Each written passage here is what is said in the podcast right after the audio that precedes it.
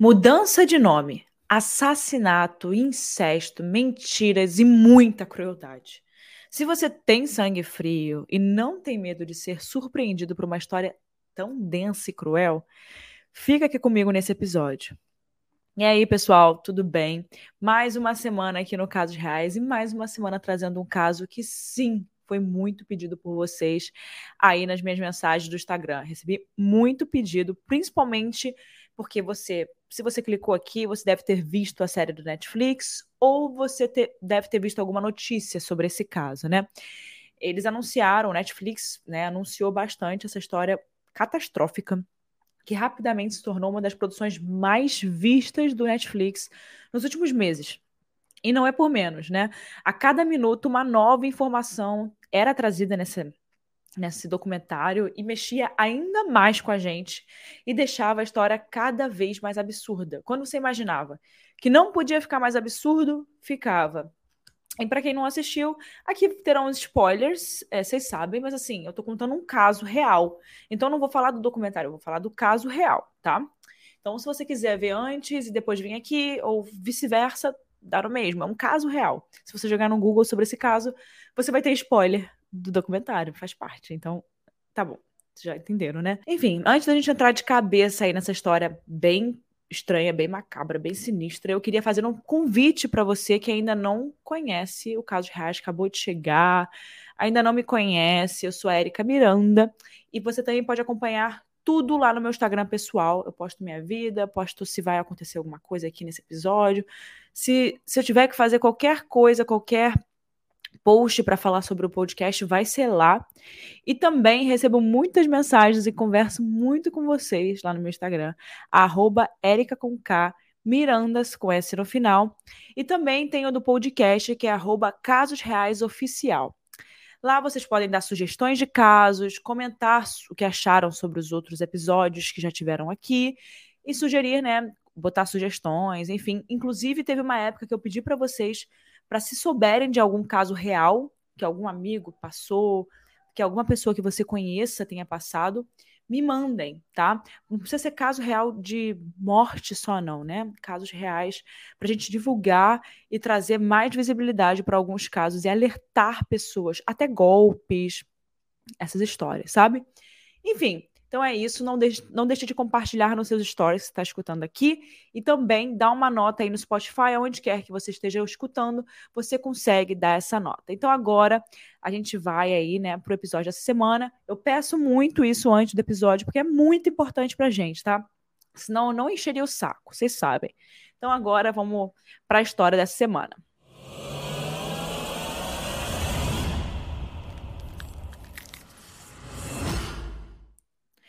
Em uma noite chuvosa, no dia 25 de abril de 1990, em Oklahoma, nos Estados Unidos, três homens estavam em um carro, na estrada, a caminho de um motel.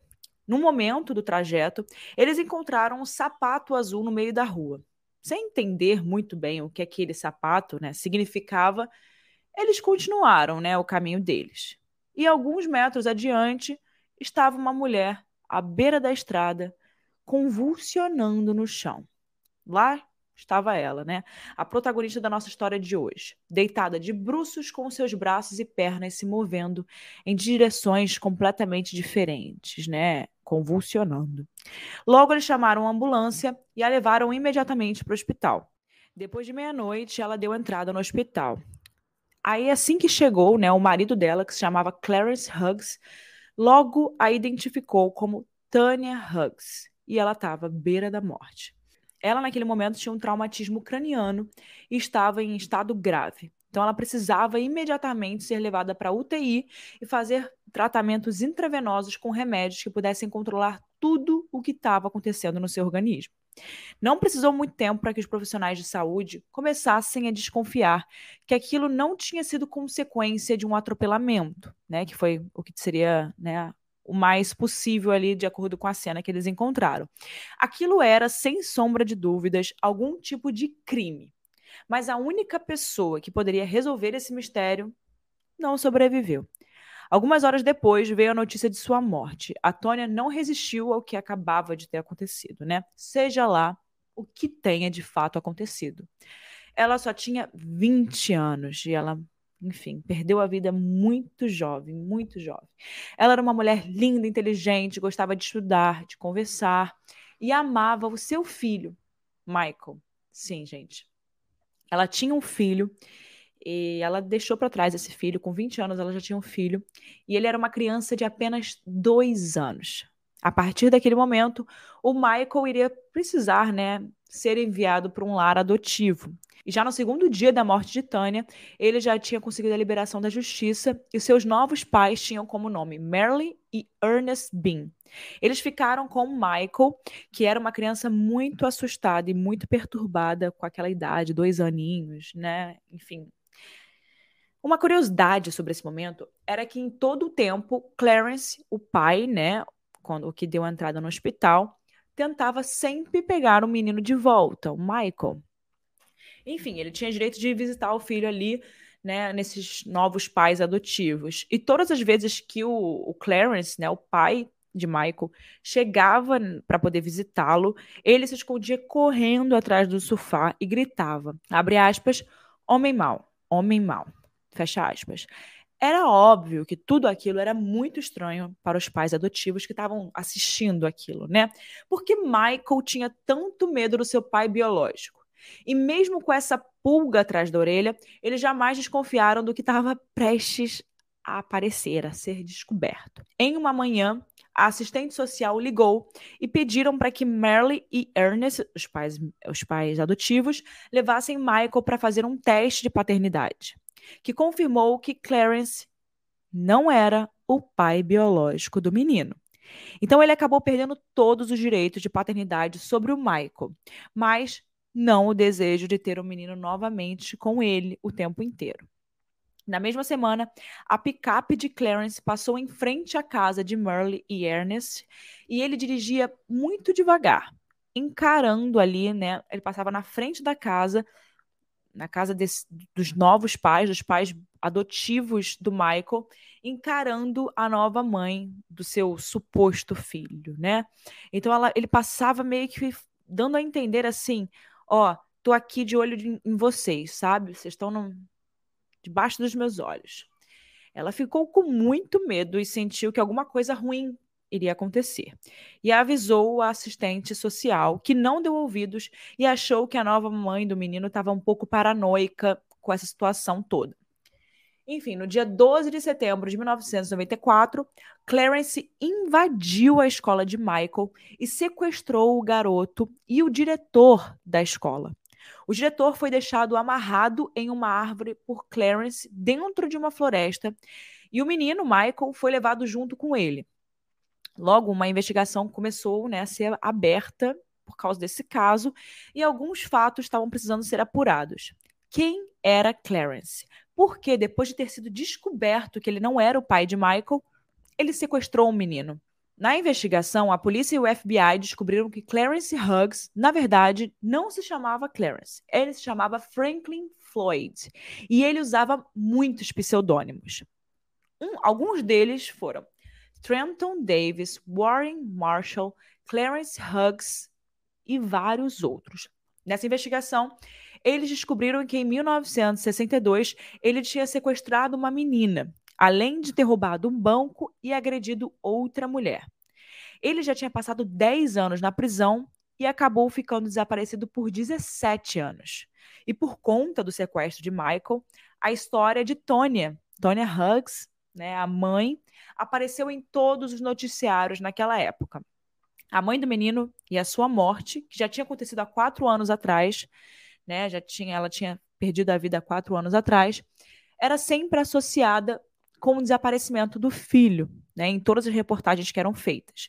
E foi em uma dessas transmissões que Jennifer Fisher, a melhor amiga de Tônia, de infância, uma amiga dela de muitos anos atrás, de infância, ela se deparou com a foto de Tônia, né, na televisão, e ela imediatamente ligou para a polícia e disse que não, aquele não era o nome dela. Na verdade, a Tônia se chamava Sharon Marshall. Gente, então vamos recapitular aqui, né? Tônia Hughes não é Tônia Hughes. Tônia Hughes é Sharon Marshall.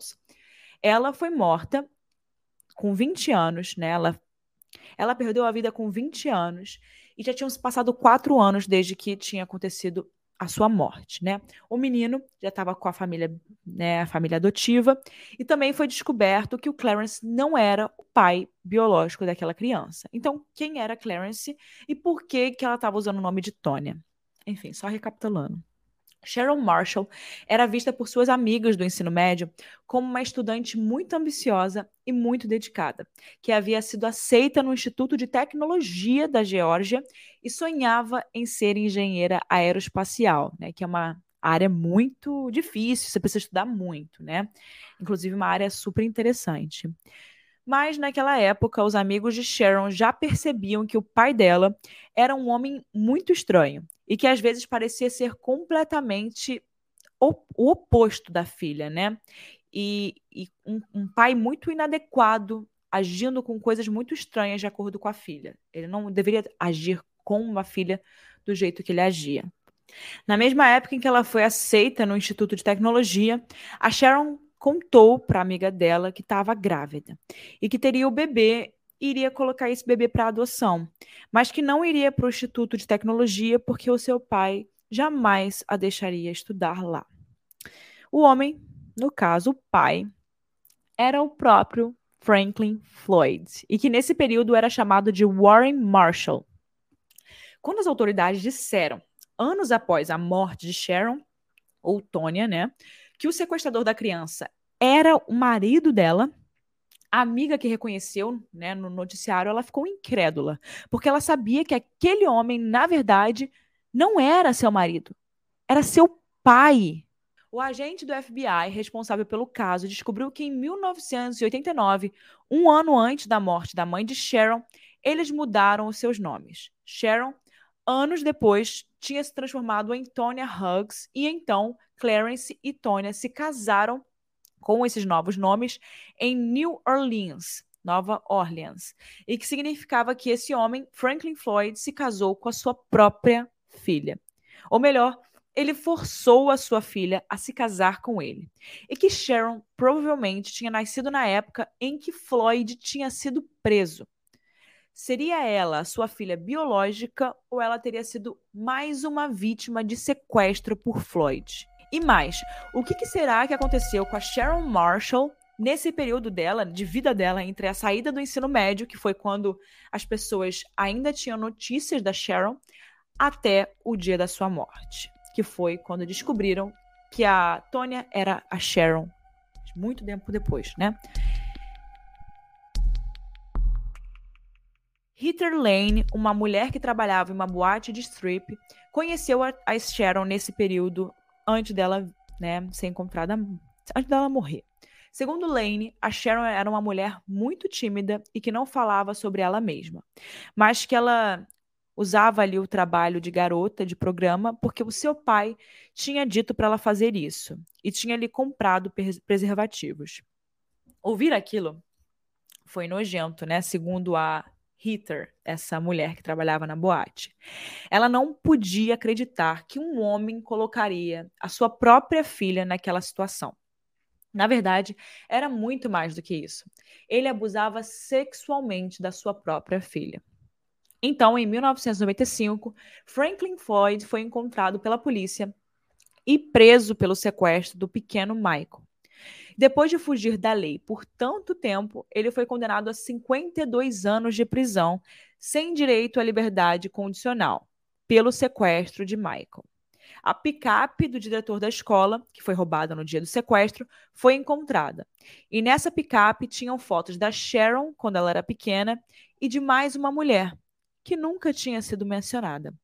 A perícia investigativa foi acionada imediatamente e eles descobriram que essa mulher se tratava de Sherlyn Comenso, uma dançarina da boate que a Sharon trabalhava.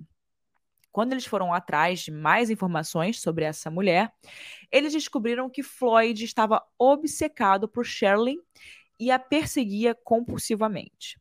Tinham relatos de pessoas que trabalhavam com as duas, né, com a Sharon e com a Sherlyn, que vizinhos e conhecidos mais próximos também falaram que o Floyd também matou a Shirley. E por esse motivo, ele teria fugido ali da Flórida, onde ela estava, onde eles estavam vivendo por um tempo, né? Então, eles ficaram nessa, eles pegaram o carro, fugiram, né, e ficavam parando em lugares para fazer dinheiro. Então ele colocava a Sharon para poder trabalhar dessa forma e fazer dinheiro para ele. E eles não conseguiam parar em nenhum lugar por muito tempo, porque as pessoas começavam a achar aquela situação um pouco esquisita, que foi esse caso, né? Essa Sherlyn era perseguida compulsivamente por ele e do nada ela desaparece, né? Então foi o momento dele fugir da Flórida, que era onde eles estavam vivendo nessa época. Os restos mortais da Sherlyn foram encontrados no mesmo lugar onde Floyd amarrou o diretor da escola de Michael, que ficava no meio de uma floresta. Não demorou muito para a polícia juntar todos esses achados e concluírem que a mulher também tinha sido morta por Floyd. Por conta disso, ele foi condenado a homicídio duplo qualificado com pena de morte. E nesse meio tempo, um jornalista investigativo e autor chamado Matt Birkbeck decidiu começar a escrever a história de Sharon e transformar em um livro. E a repercussão sobre esse livro, sobre essa história que ele queria contar, foi tão grande que ele recebia diariamente e-mails de vários cantos do Brasil, de vários cantos dos Estados Unidos. Todos queriam saber, de fato, quem era Sharon e qual era a sua verdadeira história, né, por trás de toda aquela polêmica que envolvia o filho, o, né, toda essa história conturbada dela, né? Até que em um dia desses, o Matt recebeu um e-mail que mudaria tudo. Nesse e-mail estava escrito o seguinte: abre aspas, se você tivesse o DNA da filha de, da Sharon, né? Isso te ajudaria a descobrir mais sobre a história dela? Fecha aspas. Quem tinha enviado esse e-mail era Megan, e ela sempre soube que ela foi adotada. E quando ela estava lendo o livro desse jornalista, o Matt, ela descobriu muito mais coisas sobre a sua mãe biológica do que ela tinha imaginado. E quanto mais ela lia, mais triste ela ficava. A Megan foi levada para adoção assim que nasceu. Clarence e Tonya foram até um escritório de advocacia dizendo que não tinham como sustentar mais um filho. Ele manipulava toda a conversa e nunca deixava a Tônia falar. Seis semanas depois, a Megan acabou nascendo. Então a Tônia foi proibida por Floyd de ver a sua própria filha. Bom, com essa nova informação em mãos, o FBI precisava agir.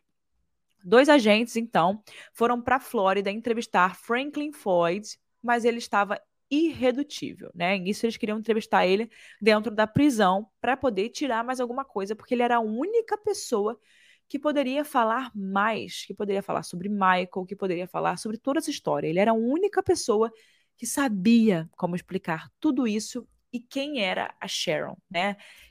Que pessoa essa é a Sharon? De onde ela veio? É, enfim, qual é a história da Sharon, né? O FBI treina muito bem os seus agentes para todos os tipos de casos. Ainda mais se a pessoa envolvida, se o criminoso, não quiser ceder né, as pressões, as investigações, as perguntas. Então, depois de usarem várias táticas de oratória, e vocês sabem lá o que, que o FBI às vezes usa, né, para poder tirar ali da pessoa que eles querem que a pessoa fale, acreditem só nisso. O Floyd acabou confessando que matou Michael, o menino, com dois tiros na nuca. Ele tinha atirado em Michael no mesmo dia em que o sequestrou e o corpo nunca tinha sido encontrado. E como eu tinha falado, essa foi uma entrevista muito passional e cheia de estratégias pelos, pelos agentes do FBI. No documentário da Netflix, eles falam muito sobre isso e como foi toda essa parte da entrevista. E foi aí que, então, né, esses agentes perguntou para ele qual o nome que ele tinha na época que ele conheceu a Sharon. E ele disse Brandon Cleo Williams. Eles nunca tinham achado nenhum registro desse nome vinculado a Floyd antes. E só essa informação abriria um leque de possibilidades sobre muitas outras informações que eles precisavam para conhecer verdadeiramente a história de Sharon. Quem é Sharon, né?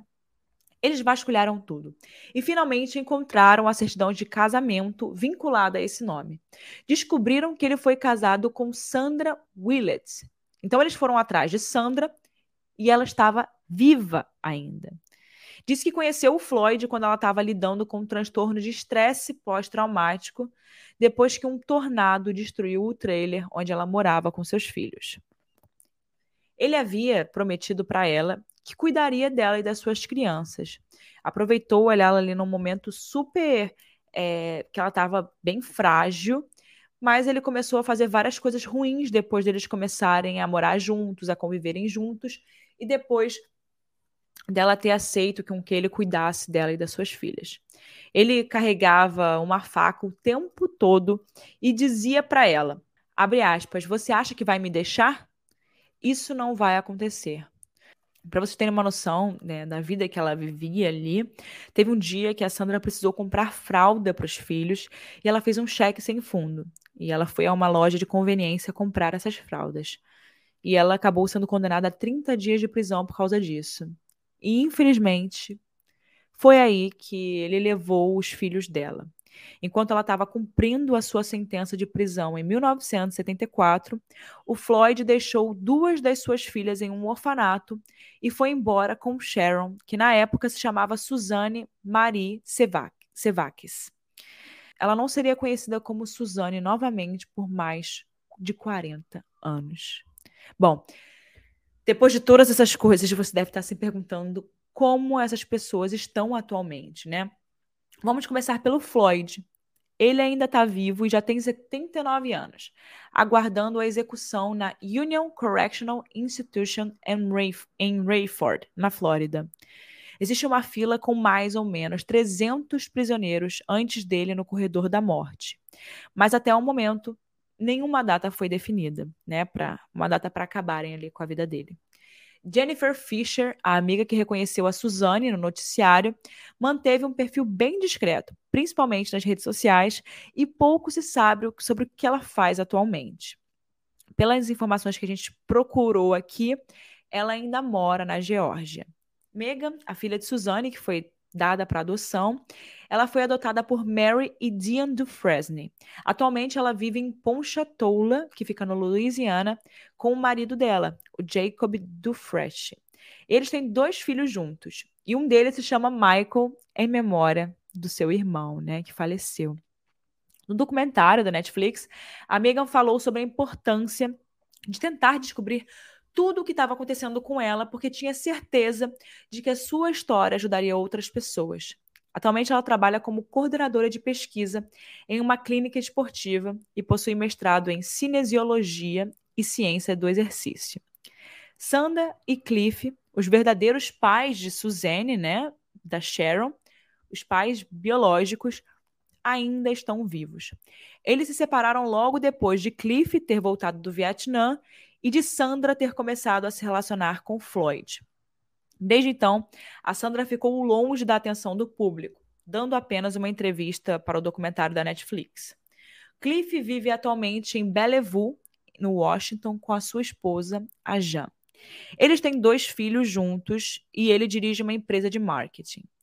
Embora o Cliff nunca tenha tido um relacionamento né, com a sua filha Suzanne, né, que já faleceu, ele queria muito ter um, uma proximidade maior com a sua neta, a Megan, né, a que foi levada para adoção. Bom, ainda tem muita coisa para ser respondida, como por exemplo, como Suzanne foi morta, né? Será que realmente foi um atropelamento? Enfim, essa é a única coisa sobre a qual Floyd não abre a boca para falar e talvez seja a mais perturbadora de todas. Quem sabe com essa nova repercussão aí do caso e a reabertura do FBI, pelo FBI das investigações, a gente talvez não terá algumas notícias sobre o que, que pode ter acontecido com ela, né? E é por isso que eu acredito muito nesse trabalho de formiguinha que a gente e outros é, programas de true crime, de casos criminais faz, né? Todas essas iniciativas colaboram de alguma forma. Afinal, vocês lembram aqui nesse caso, um grande exemplo é o caso da amiga do ensino médio, que assim que viu a foto dos noticiários da Tônia, né? Ela olhou, ela falou: "Essa daí não é a Tônia. Essa é a minha amiga de infância, Sharon, ligou para a polícia. E se não fosse esse telefonema, muita coisa poderia não ter sido descoberta, né? Então, olha como a importância de divulgação desses casos, né? Uma outra questão que fica também é, sobre esse caso é que em 2017 a lápide de Suzane, que até então tinha o nome de Tônia, foi alterada para o seu verdadeiro nome. E a sua filha Megan e alguns parentes, amigos e profissionais que estavam trabalhando no caso fizeram um funeral em sua homenagem. De fato, A Garota da Foto é um documentário de doer a alma, com uma história muito triste. E desde que ele estreou no Netflix, ele se tornou um grande sucesso e segue gerando muitos comentários no Twitter, nas redes sociais, nos blogs, em todo lugar. A verdade é que esse documentário traz o pior do ser humano. Tudo na garota da foto vai angustiando e trazendo você para um lado super doloroso. Mas a gente consegue perceber toda a história sendo conduzida sem qualquer tipo de sensacionalismo, né, nesse documentário em específico, o que é muito legal de se ver e respeitoso. Agora eu queria colocar um áudio da Hannah para vocês ouvirem, como sempre, vocês já estão acostumados. E ela traz uma curiosidade super interessante sobre o corredor da morte. Vamos ouvir? Fala, ouvintes do Casos Reais, tudo bem? Aqui quem tá falando é a Hannah, roteirista do podcast, e eu tô aqui para trazer uma curiosidade sobre o Floyd. É, como a gente comentou no episódio, ele está com 79 anos e está no chamado corredor da morte, com outros 300 condenados. E ele está aguardando para ser marcada a data da, da sua execução. É, não sei se vocês sabem, mas nos Estados Unidos é muito comum que as pessoas que são condenadas à morte passem anos, décadas presos, né, antes de que a sentença se dê de fato. E tem muitos, muitos presos que já passaram 40 anos, 50 anos no corredor da morte, até que eles receberam a injeção que, né, vai por fim dar fim às suas vidas, né?